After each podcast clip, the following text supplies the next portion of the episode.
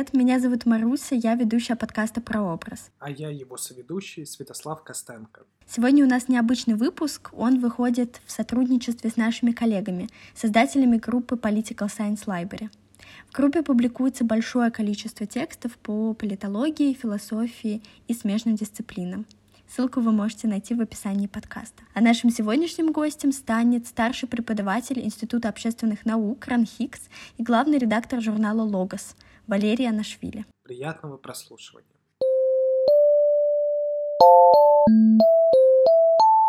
Валерия, спасибо большое, что пришли.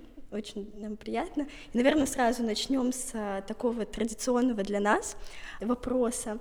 Вы учились на философском факультете МГУ. И почему выпускники этого направления отзываются о нем как одном из самых либеральных. В чем эта свобода проявлялась в то время? А, расскажите, на какой кафедре? Отвечая на ваш вопрос, отвечая на ваш вопрос, э, я учился на истории зарубежной философии и, закончив эту кафедру, пытался там сразу же работать, э, вел семинары, читал лекции, за что я крайне благодарен руководству факультета, что, в общем, был довольно редкий случай, когда студента, выпускника, напомню, у нас тогда был специалитет, то есть пять лет мы учились, ну, то, что сейчас называется, мы учились пять лет, и это был довольно редкий случай, когда студенты оставляли сразу на работу, давали возможность э, иметь доступ к студентам, э, но это было хорошее время, да. Так уточняйте, о чем вы спрашивали, какое время вас интересует? И либеральность философского образования, когда, при каких обстоятельствах, на каких, в каких институциях э, вам кажется имело место. Период вашей учебы, конечно же. Период моей учебы. А, давайте теперь мне надо вспомнить, для наших слушателей нужно уточнить, что мы перемещаясь в эту аудиторию, только договорились о том, о чем мы будем говорить. А, поэтому все, что я сейчас буду говорить, это экспромт, заранее не подготовленный текст. А, и мне нужно по ходу дела вспоминать, если вы будете о чем-то спрашивать, что требует воспоминаний, да, мне нужно будет вспоминать, для этого, может быть, потребуются какие-то паузы. А, итак, я учился с 87 по 90, соответственно, второй на философском факультете МГУ. Понимаете, это время, а может быть, не очень уже понимаете, поскольку вы очень молодые люди, это время, когда как раз в образовании высшем, а, прежде всего гуманитарном, происходил слом постепенно марксистско-ленинской традиции, которая покрывала собой абсолютно всю систему гуманитарного образования, гуманитарного знания – Э, трансформировалась и рушилась под своей тяжестью. Оставались, разумеется, ее обломки в виде каких-то преподавателей или кафедр, которые были пронизаны марксизмом, ленинизмом, но уже те преподаватели, которые могли быть более свободолюбивы и занимались э, действительно наукой, они вот с таким прям каким-то кондом марксизмом-ленинизмом, эти преподаватели получили возможность высказываться, э, читать лекции и вести семинары без особой оглядки на идеологию, на цитаты из Маркса, Ленина или Энгельса. А, то есть Получилось так, что мы как раз застали, вот наш, наш курс застал а, вот этот перелом, о котором я сказал. И это, с одной стороны, дало нам возможность увидеть, а, как одна а, исследовательская или, не знаю, идеологическая тенденция исчезает и заменяется другой или другими исследовательскими стратегиями или тенденциями. И у нас появился выбор для того, чтобы сделать акцент в своем э, уже дальнейшем каком-то э, исследовательском опыте, э, сделать выбор той или иной исследовательской стратегии в рамках философии. До нас, я думаю, мало у кого из студентов философского факультета получилось бы заниматься феноменологией или герменевтикой, или экстенциализмом, так прям вот напрямую, без оглядки на критику так называемой буржуазной философии. То есть можно было заниматься западной философией, разумеется, на протяжении всего существования Советского Союза, но под эгидой критики тех или иных направлений да, западной философии, это вы знаете. Ну вот в нашем случае действительно мы оказались в выигрышном некотором положении, и мы, наверное, одно из первых э, философских поколений в постсоветского периода, которая получила доступ к открытому и не э, агрессивно марксистско-ленинскому знанию, открытому для других имен и типов исследований.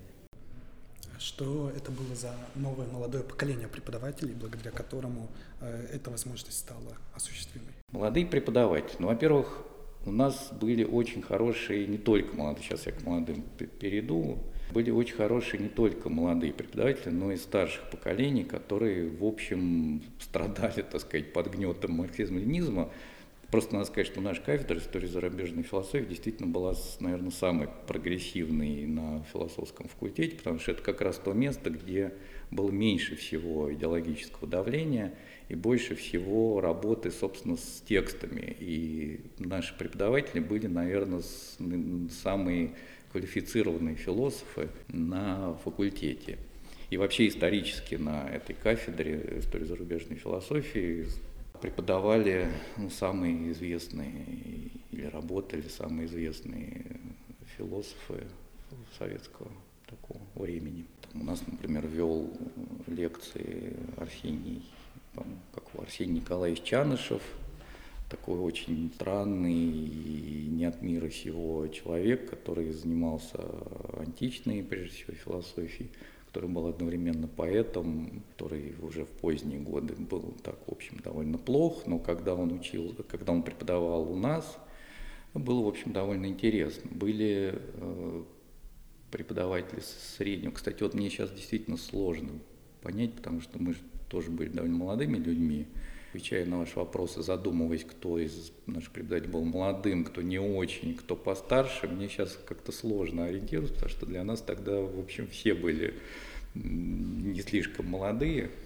Хотя, как я сейчас понимаю, те преподаватели, на которых мы ориентировались и которых считали уже такими корифеями э, мысли, они, в общем, были вполне себе молодыми людьми по всем меркам. Был прекрасный преподаватель Зотов, э, который занимался, естественно, как и, как и все на кафедре истории зарубежной философии, и который очень много нам дал. Ну, конечно, ориентировались мы на, ну вот, те мои друзья, которые старались погружаться в, ну, максимально глубоко в исследование текстов, западных философов.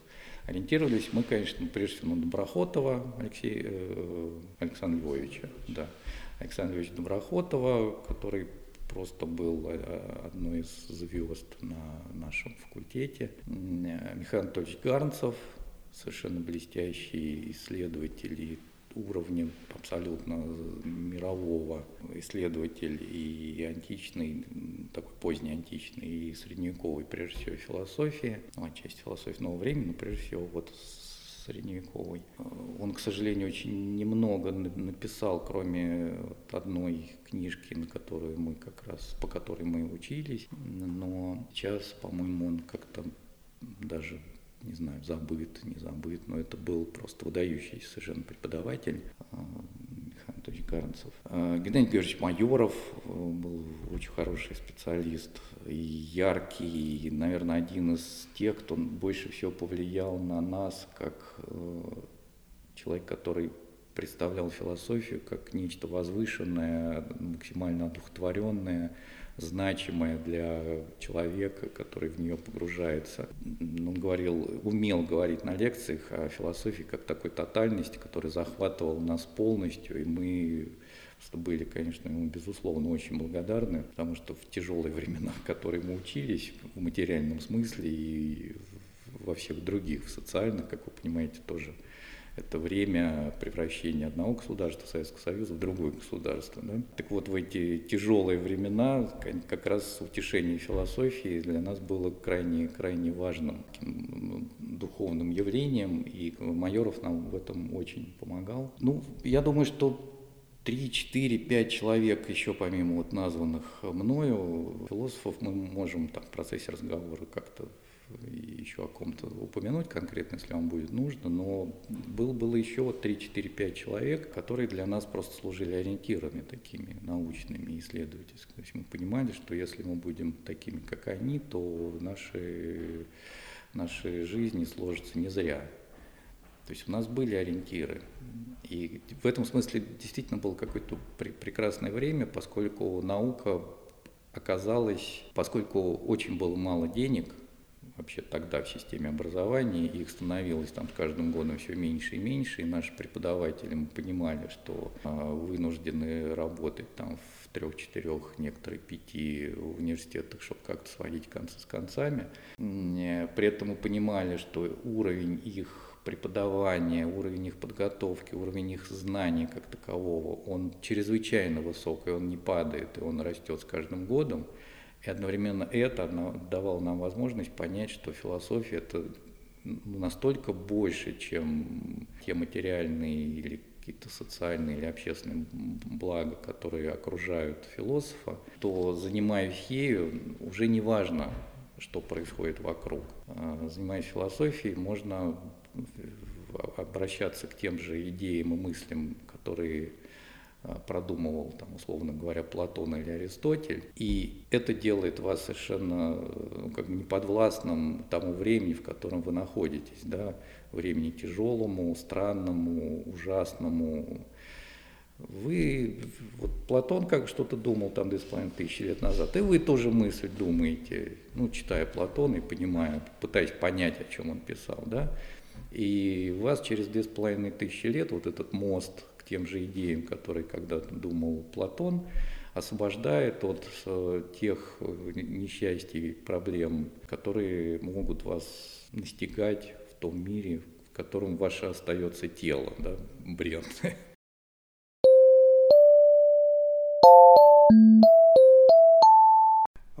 вопрос, который мы изначально не планировали, но кажется в контексте нашего разговора он э, интересен, по крайней мере для меня. Когда мы говорим о кафедре западной философии, истории западной философии, а было ли на тот момент актуальное деление ну, континентальной аналитической философии? Были ли какие-то, возможно, группы преподавателей, которые специализировались э, именно на одной из этих веток? Или тогда для того факультета, э, для того философского факультета это все было одна, как это, э, образ единой философии? Нет, нет, вы правильно, да, это хороший вопрос, и ваш вопрос э, заставил меня вспомнить еще об одном выдающемся абсолютно нашем преподавателе, Александр Феодосевич Грязнов. Это человек, который занимался на нашей кафедре как раз аналитической философией.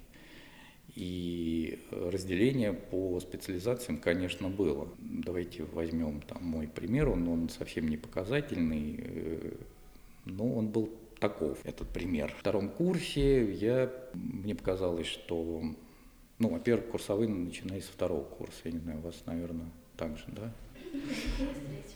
А на втором курсе я решил, что я хочу заниматься китайской философией, а, потому что это, это естественно, безумно интересно, и огромный мир. Но для того, чтобы заниматься китайской философией, на нашей кафедре нужно было, естественно, выучить китайский язык. А именно преимущество нашей кафедры, ее достоинство заключалось в том, что, в общем, у нас совершенно не, не, не практиковалось так, чтобы какой-нибудь исследователь занимался, там, не знаю, условно говоря, кантом, не зная немецкий язык. То есть это было совершенно невозможно. На нашей кафедре это было, я точно знаю, возможно, в других кафедрах, других вузов, где люди изучали всяких западных философов, либо вообще не зная языков, либо зная там один английский и занимаясь всем на свете при этом. Но у нас нет. Так вот, э, оказалось, что я начал уже писать э, курсовую работу под руководством еще одного совершенно выдающегося специалиста Игнатовича, Александра Игнатович, был просто очень очень тонкий и выдающийся знаток буддизма, и японской, и китайской философии. Это был очень скромный человек. Вообще надо сказать, что действительно, вот я сейчас вспоминаю, а, наши очень хорошие специалисты, от которых мы были в восторге и восхищении, по отношению к которым мы были в восхищении, все это были очень скромные люди в основном. То есть, э, в отличие от э, вот, нынешнего, нынешней генерации каких-то людей, которые занимаются студентами, ну и тогда не было соцсетей, да, а, то сейчас для преподавателя, если он где-то не уступает, там не кричит на каждом углу или в, каждой, в каждом этом телеграм-канале или где-нибудь там в Фейсбуке он что-нибудь не выкрикнет, его как бы не существует, кажется ему. Да? То есть студентов мало. А, естественно, в наше время, извините за эту фразу, ну, преподаватели занимались, конечно, разумеется, только студентами. Да? Это было, ну, как бы именно это был этос преподавания – ты прежде всего должен транслировать знания, и, в общем, в этом твой, твой смысл, твое предназначение. Соответственно, это были очень скромные люди, которые делали совершенно выдающуюся работу, оставаясь при этом просто скромными людьми в, там, каких-нибудь э, неприметных костюмах или, или пиджаках, да, в очень, в очень неказистом виде, находясь в аудиториях, но при этом, когда они начинали что-то говорить, перед нами открывался совершенно невероятный мир, огромный мир идей, необъятный, в котором хотелось просто жить и из него вообще не выходить. И, кстати, поэтому тоже, я не знаю, как сейчас, но я прекрасно понимаю, что, например, еще наше поколение а, студентов там огромную часть времени проводило в библиотеках. То есть вот мы, у нас заканчивались занятия, там, не знаю, 4-5 пар. И после этого библиотека.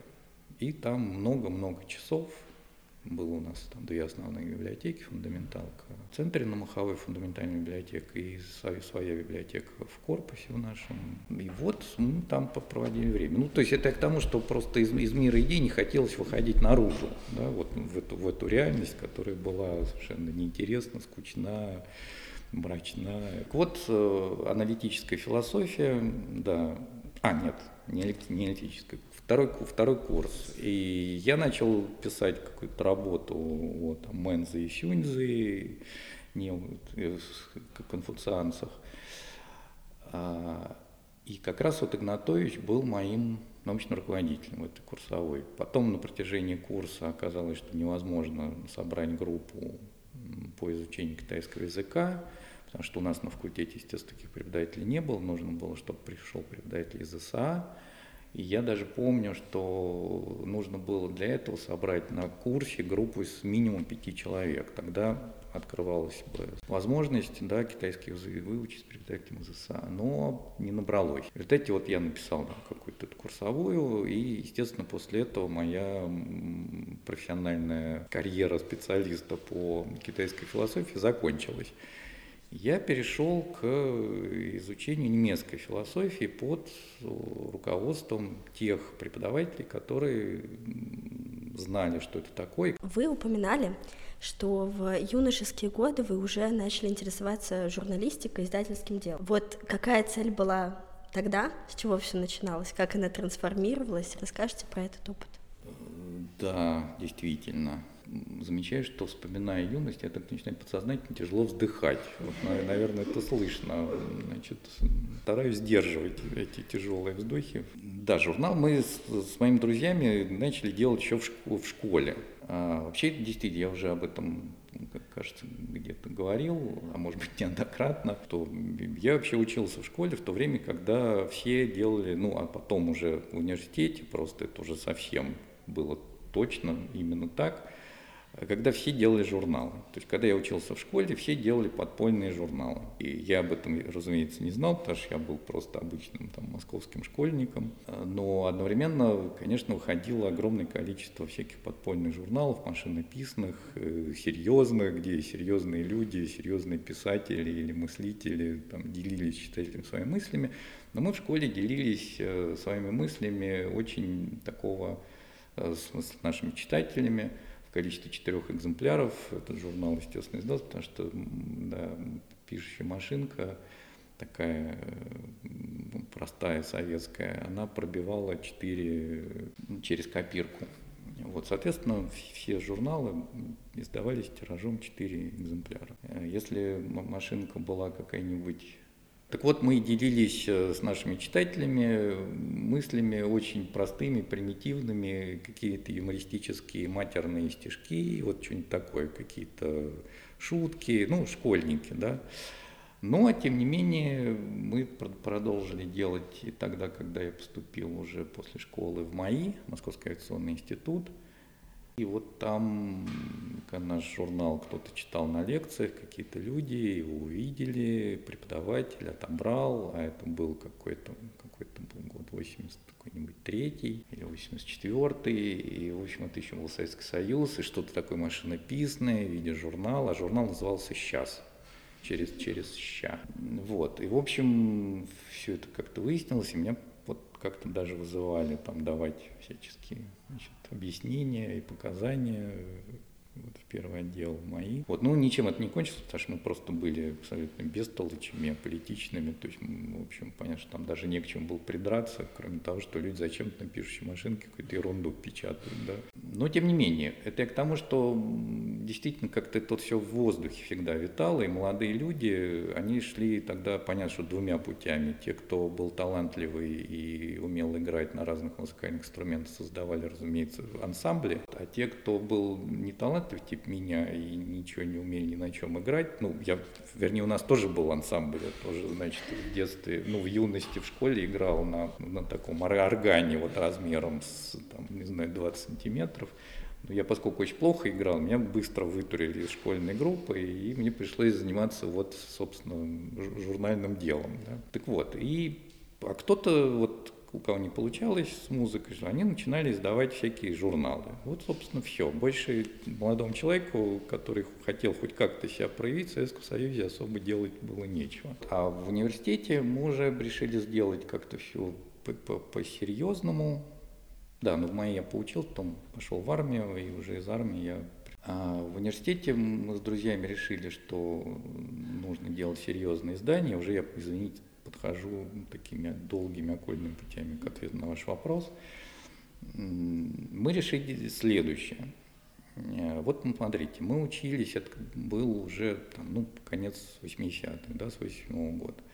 Как я сказал в начале, еще был силен марксизм-ленинизм, но уже можно было заниматься ну, практически чем угодно помимо марксизма-ленинизма. Это означает, что мы начали э, видеть тексты, которые раньше видели философы только в спецхранах. А, одновременно мы начали понимать, что если мы хотим быть серьезными специалистами э, в той или иной области философии, ну, например, мы ориентировались на феноменологию.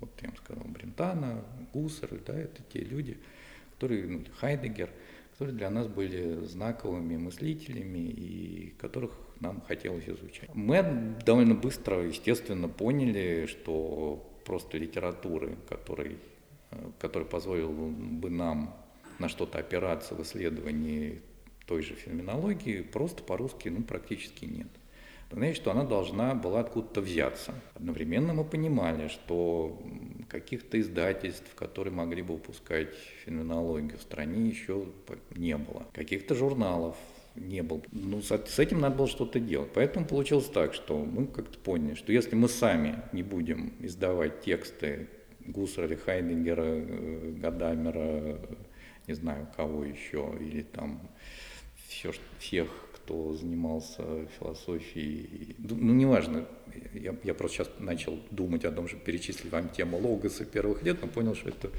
бессмысленная задача, потому что этих тем много. Ну, то есть, если не мы, то мы так и останемся без текстов. Понятно, что это было юношеское заблуждение, такой некий максимализм. Понятно, что какие-то проекты связанные с созданием нормальных, хороших, качественных научных философских текстов, возникали и помимо наших э, усилий. Тем не менее, получилось по факту так. Мы создали журнал «Логос», который тут же стал просто ключевым изданием и центральным изданием по философии в стране. Вы, вы говорите о Логосе как о таком чисто философском журнале, но я э, и до сих пор в подзаголовке сохраняется формулировка «литературно-философский журнал». И почему литература пришла в Логос, пришла вот в, это, в его содержание, и, возможно, куда она ушла сейчас? Вообще изначально Логос должен был быть не Логосом, а журналом под названием, извините, Insight ну, более дурацкое название сложно было придумать, но вот мы были такими молодыми студентами, ничего, нам казалось нормально. И этот инсайт с подзаголовком «Философско-литературный журнал» мы делать планировали совершенно другой командой, с двумя моими друзьями, с э, филологами, Олегом Лещуком и Гошей Носковым. Еще был наш коллега из журналистики, как раз наверное, тоже наш друг э, Михаил Павлов. Мы сейчас с ним уже давно очень не общаемся, поэтому я даже не уверен, правильно ли я помню имя, ну, скорее всего. А, Все это были очень интересные, талантливые ребята, и Лещук, и Носков просто были писателями одновременно, и они писали прям такую хорошую, один прозу, другой поэзию, что их заметили люди типа Виктора Ерофеева и ну, многие другие писатели прям такого серьезного уровня. Общались с моими этими двумя друзьями как с равными.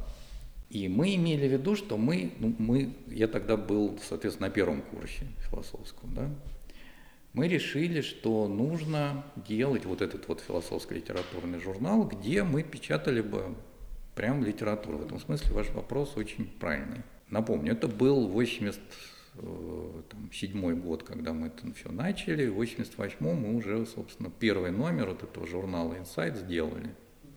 Первый номер, он у меня лежит, машина, машинопись его. Я думаю, что вот все-таки когда-нибудь я сподоблюсь, все-таки я его выпущу, как, как такой протологос. Потому что это прям действительно протологос вот в прямом смысле слова. Так вот, номер, э, который собрали мои друзья, ну и я, я отвечал за философию, они отвечали за литературу. Я, по-моему, вроде как все равно планировался главным редактором, но у нас было такое совершенно коллегиальное, была коллегиальная редакция, разумеется, поскольку мы были молодые, демократичные и так далее. Так вот, в этом первом номере э, ребята получили тексты такие.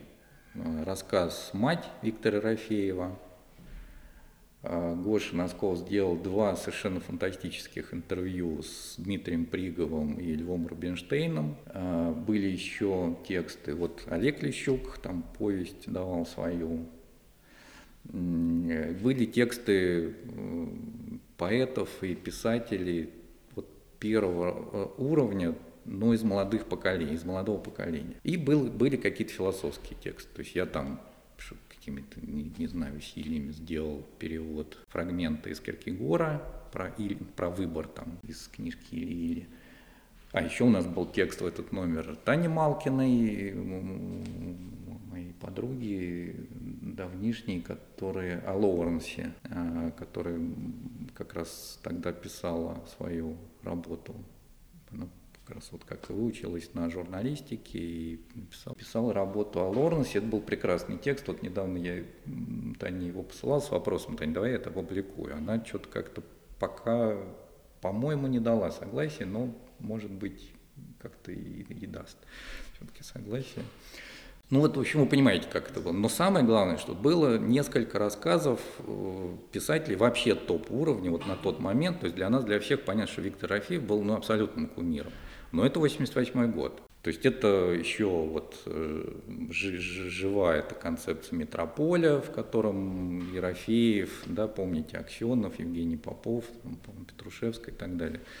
А, и, и вот эта вот вся генерация этих совершенно невероятных талантливых писателей, для нас это абсолютный кумир, и вдруг один из них дает нам, там два было рассказа, один из них вот этот «Мать», в том числе. Я мать просто хорошо помню, потому что я, собственно, вот вся моя история про это. Да. А, вот у нас на руках уже вся рукопись этого всего целиком готового журнала. И в этот момент я понимаю, что происходит следующее. Ну, рассказ «Мать» Виктора Рафеева, он уже потом был опубликован, разумеется. Да? А рассказ «Мать» – это как, наверное, вот догадаетесь из названия, это такая реминесценция к, к матери Горького. Но, как это всегда у Виктора Рафеева, там существует некоторая эротическая линия. И, собственно, этот рассказ посвящен очень жесткому, многогранному и насыщенному фантазиями инцесту матери со своим сыном. И дальше происходит вот следующее, что я оказываюсь перед выбором. То есть если мы сейчас печатаем «Мать» И вот эти вот все там, не знаю, интервью с Пригом, Рубинштейном и вот многие-многие-многие там другие тексты, мы становимся сразу главным э, литературно-художественным журналом в стране, потому что на тот момент 87-88 год, да? На тот момент существовало несколько выдающихся абсолютно литературных таких журналов, но все они еще оставались самоздатовскими, то есть подпольными.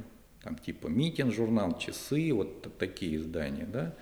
А мы ходили уже в официальную область, то есть мы прям хотели печатать типографию, такая возможность уже была, мы бы журнал спокойно литовали, то есть прошли бы через цензуру. И таким образом мы стали бы просто ключевым изданием в такой философско-гуманитарной литературной среде. Но одновременно мне стало понятно, что если я к своему там преподавателю, не знаю, к Михаилу Анатольевичу Гарнцеву приду и скажу, Михаил Анатольевич, вот, э, значит, вот тут Брентана, там Гусар, давайте вот мы ваш текст там о неоплатониках опубликуем вот в этом же, в каком журнале так открывает содержание, а там, значит, Виктор Рафеев, где мать там просто черти что вы делаете со своим сыном в разных позах. Ну, то есть как-то понятно, что больше я там плотина уже не напечатаю с, с комментариями, там макробия, да, с, с комментариями Михаила Анатольевича Гарнцева и всех остальных. Я, поскольку я учился на, на философском, то ну, у меня не оставалось, можно сказать, выбора, да, несмотря на всего Киркегора.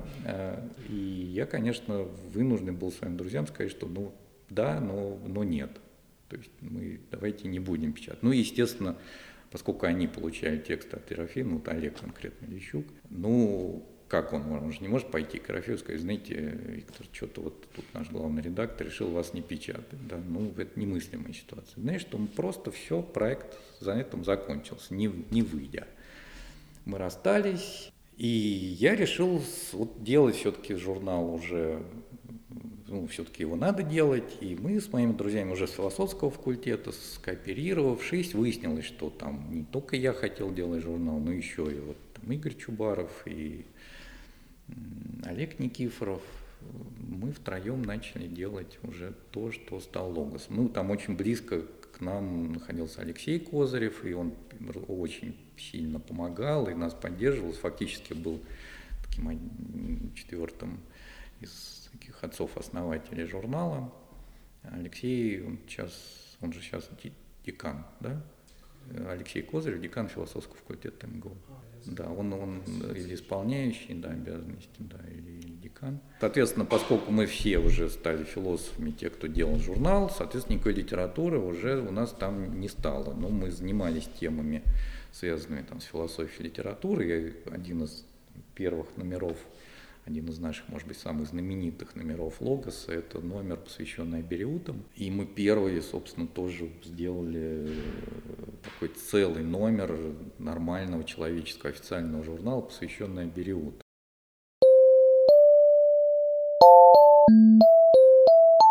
Вы дали возможность многим исследователям, в принципе, опубликовать свои научные труды. И как вам еще кажется, тоже задам вопрос, Каким образом можно заинтересовать молодое поколение, активно заниматься наукой, публиковаться? Все-таки проблемы просвещения, наверное, тоже есть.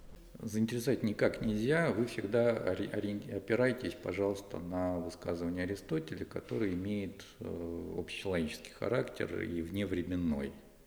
А именно, помните, как говорил Аристотель, все люди по природе стремятся к знанию.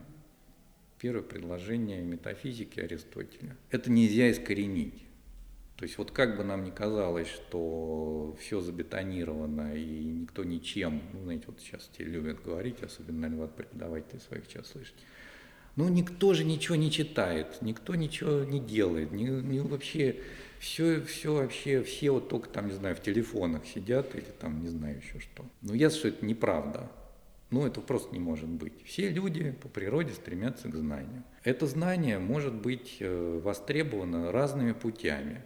Для кого-то достаточно получить знания действительно там из Телеграма или там из Фейсбука или из Инстаграма, ну или из э, реферата того же Аристотеля, ну этого достаточно.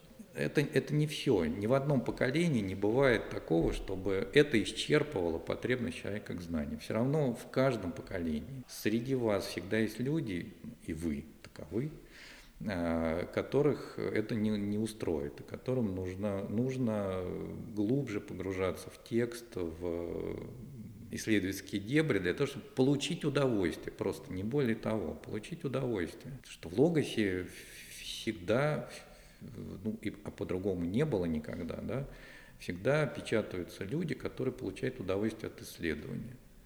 Они сделали что-то, получили удовольствие, мы получаем удовольствие их напечатать. Это нематериального не дает никакого благополучия, разумеется, потому что Логос бесконорарный был всегда и останется всегда журналом. Это, в общем, ну, наверное, дает какой-то символический капитал для авторов. Но, как мы знаем, любой символический капитал приходящий носит временный характер, и скорее не он доставляет удовольствие или не является той, э, тем приоритетом, которым для любого исследователя является вот это удовольствие от полученного им самим знания. Э, разумеется, если специалист получает знания, исследователь получает знания от тех результатов, которых он достиг, ему хочется этим удовольствием, этой радостью поделиться. Этим, собственно, и становится печать. Мы просто такая площадка, которая дает возможность делиться исследователями радостью друг с другом. Так бы я это обозначил. А, так вот, все-таки действительно важно вот этот вопрос, почему не возникает большого количества новых, новых журналов. У меня Давайте я вот так чуть-чуть издалека отвечу, ну, собственно, как и на все вопросы да, предыдущие. Мы начинали делать э, недавно, вот когда началась пандемия, новый проект, связанный с э, такой газетой о книгах.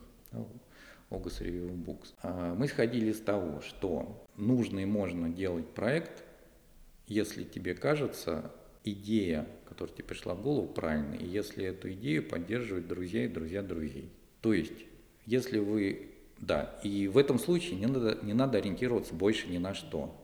Не надо ориентироваться на какие-то возможные деньги. Ахахах, там, вот все что-то как делают ерунду, на это дают деньги, а мне денег там, на, на хороший проект не дают. Как же так? Ах, вот я и не буду делать, сволочи, пусть они там все сами вот подавятся этими всякими своими очень деньгами. А вот. То есть вот это совершенно неправильная стратегия. А, если у вас хорошая идея, если вас поддерживают друзья, начинайте это делать.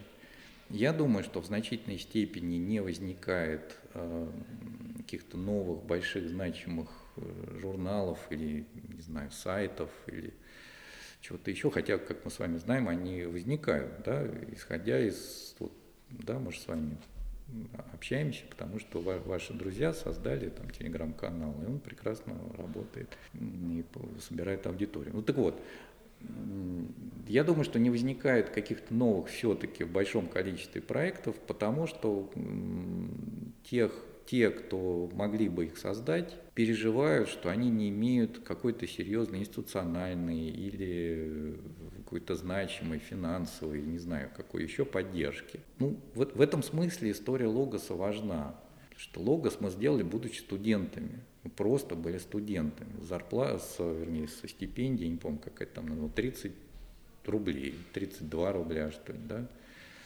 У меня получилось убедить моих друзей, еще вот одноклассников моих, помочь сделать там, первый номер. Мы не произвели ничего такого, никаких сверхусилий.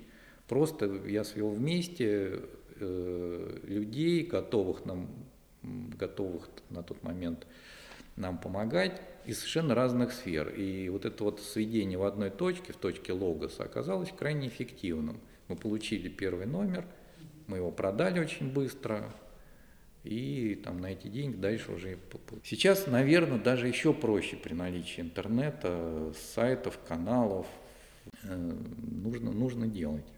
Потому что и надо исходить из критики, потому что мы были молодые, злые очень. То есть мы просто понимали, что вот нас окружают абсолютно бестолковые, бессмысленные, ужасные все эти вот какие-то монстры старые, те же вот вопросы философии, еще там, кто там был, какие-нибудь философские науки или что-то еще, просто такие замшелые, которые страшно просто открывать и вообще зачем они существуют. Ну тогда мы думали, да, будучи молодыми и дерзкими такими. Поэтому нужно делать что-то яркое, активное. Вот мы должны просто, если не мы, то кто? Ну, это важное довольно самоощущение. Если не мы, то кто?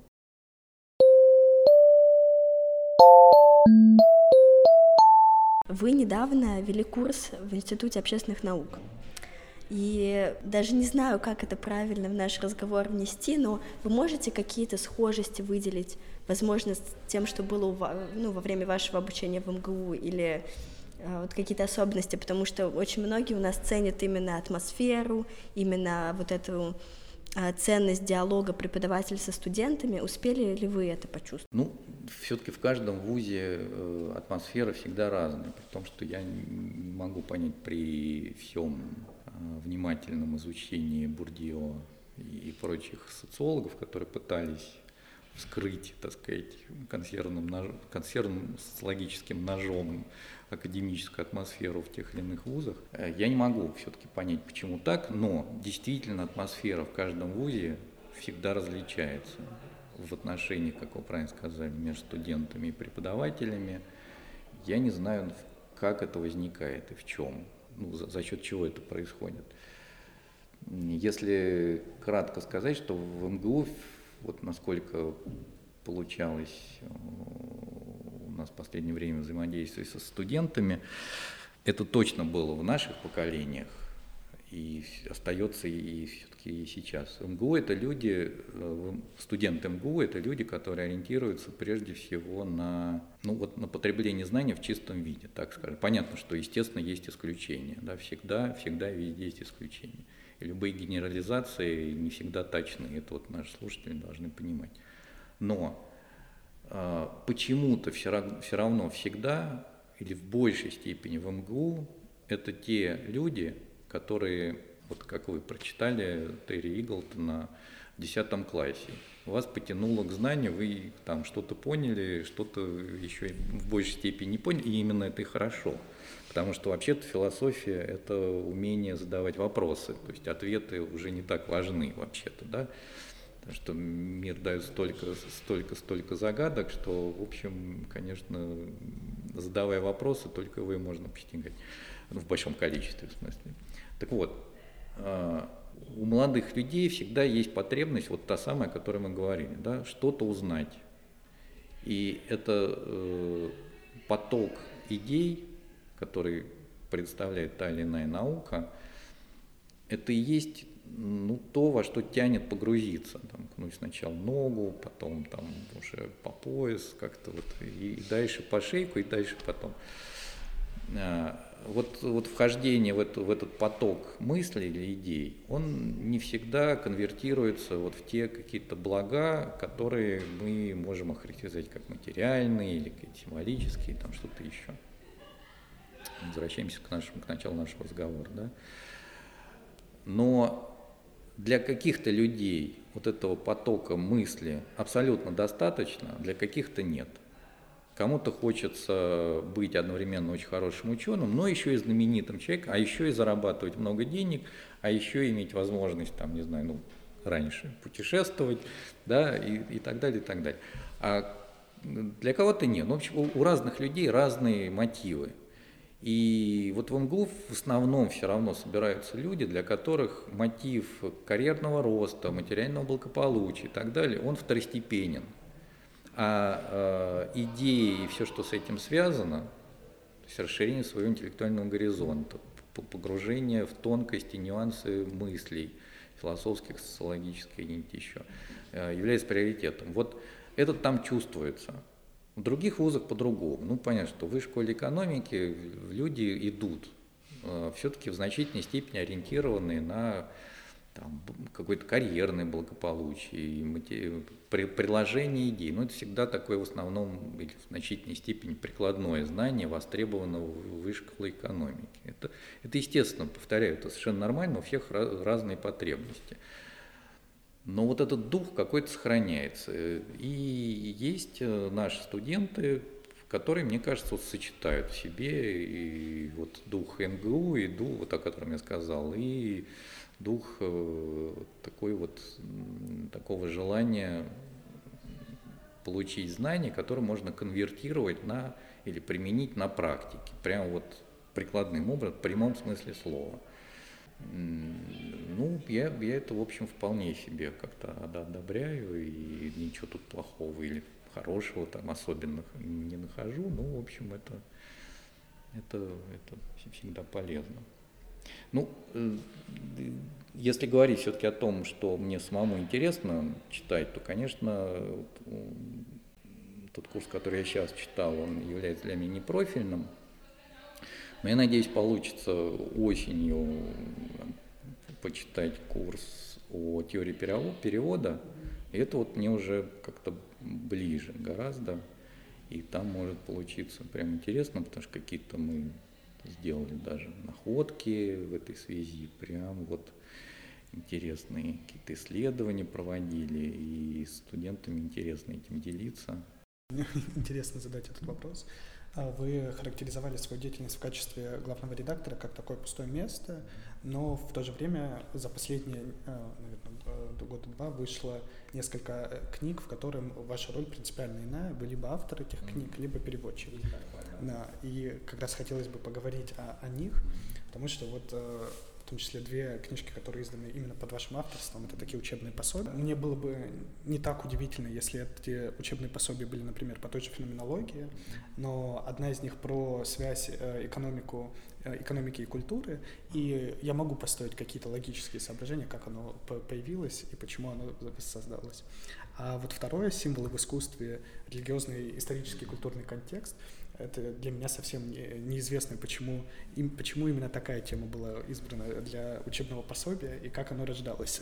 Я давайте со второго начну, потому что первым совсем просто. О символах в искусстве. Это как раз та тема, которой я уже много лет занимаюсь. Э, и получилось так, что когда мне понадобилось, когда я заведовал кафедрой в высшей школе экономики, кафедры проекта в сфере культуры, мне понадобились специалисты, которые могли бы по, почитать лекции как раз вот на эту тему, о том, как читать произведение искусства, как его понимать, причем произведение искусства как классическое, так и современное, то есть как старых мастеров, так и contemporary art. И выяснилось, что людей у нас в стране, которые вообще просто готовы, могут и на высоком уровне занимаются этой, этой темой. Ну, разумеется, сейчас таких специалистов больше, потому что это просто стало модной темой, но речь идет о том, что там, не знаю, сколько там, 7, 8, 10 лет назад таких людей было совсем немного. И меня просто не устраивало то, что они делают. Поэтому мне пришлось, ну вот как опять, если, если не вы, то кто, да? Поэтому мне пришлось как-то самому к этой теме подойти. А поскольку я, как вы теперь понимаете, учился на кафедре истории зарубежной философии, а нас учили внимательному, тщательному погружению в тему и не отпусканию темы, пока не исследуешь ее в полной мере, а, то я в это как-то погрузился прям совсем, и оказалось, что ну прям здорово, интересно, этим можно заниматься, а главное это оказалось востребовано, и я начал читать какие-то публичные лекции на этот счет, вот, там от Владивостока до, там, не знаю чего, до, до Петербурга в разных местах я такие лекции читал, ну до Москвы.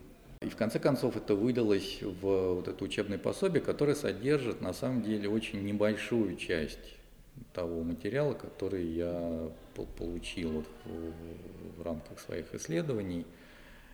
И вот в Адмаргином, в издательстве Адмаргином Александр Иванов готов выпустить мою книжку уже так более с, в объемном виде, с лучшим качеством картинок.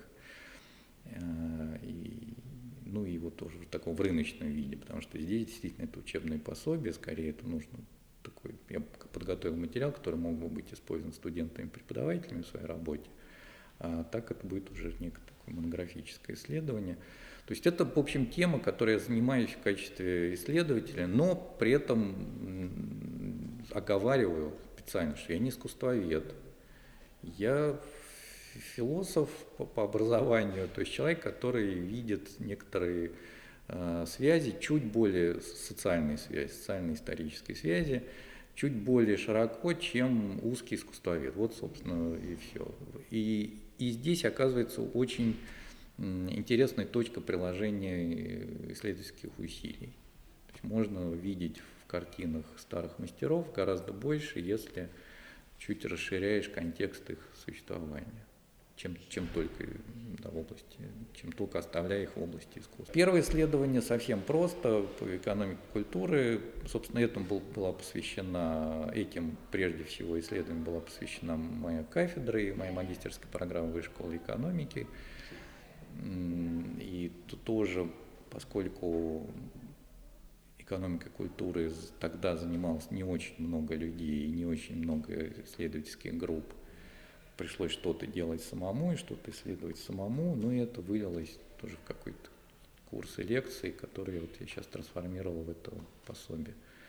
Ну, то есть это не от хорошей жизни, так скажем, все, да.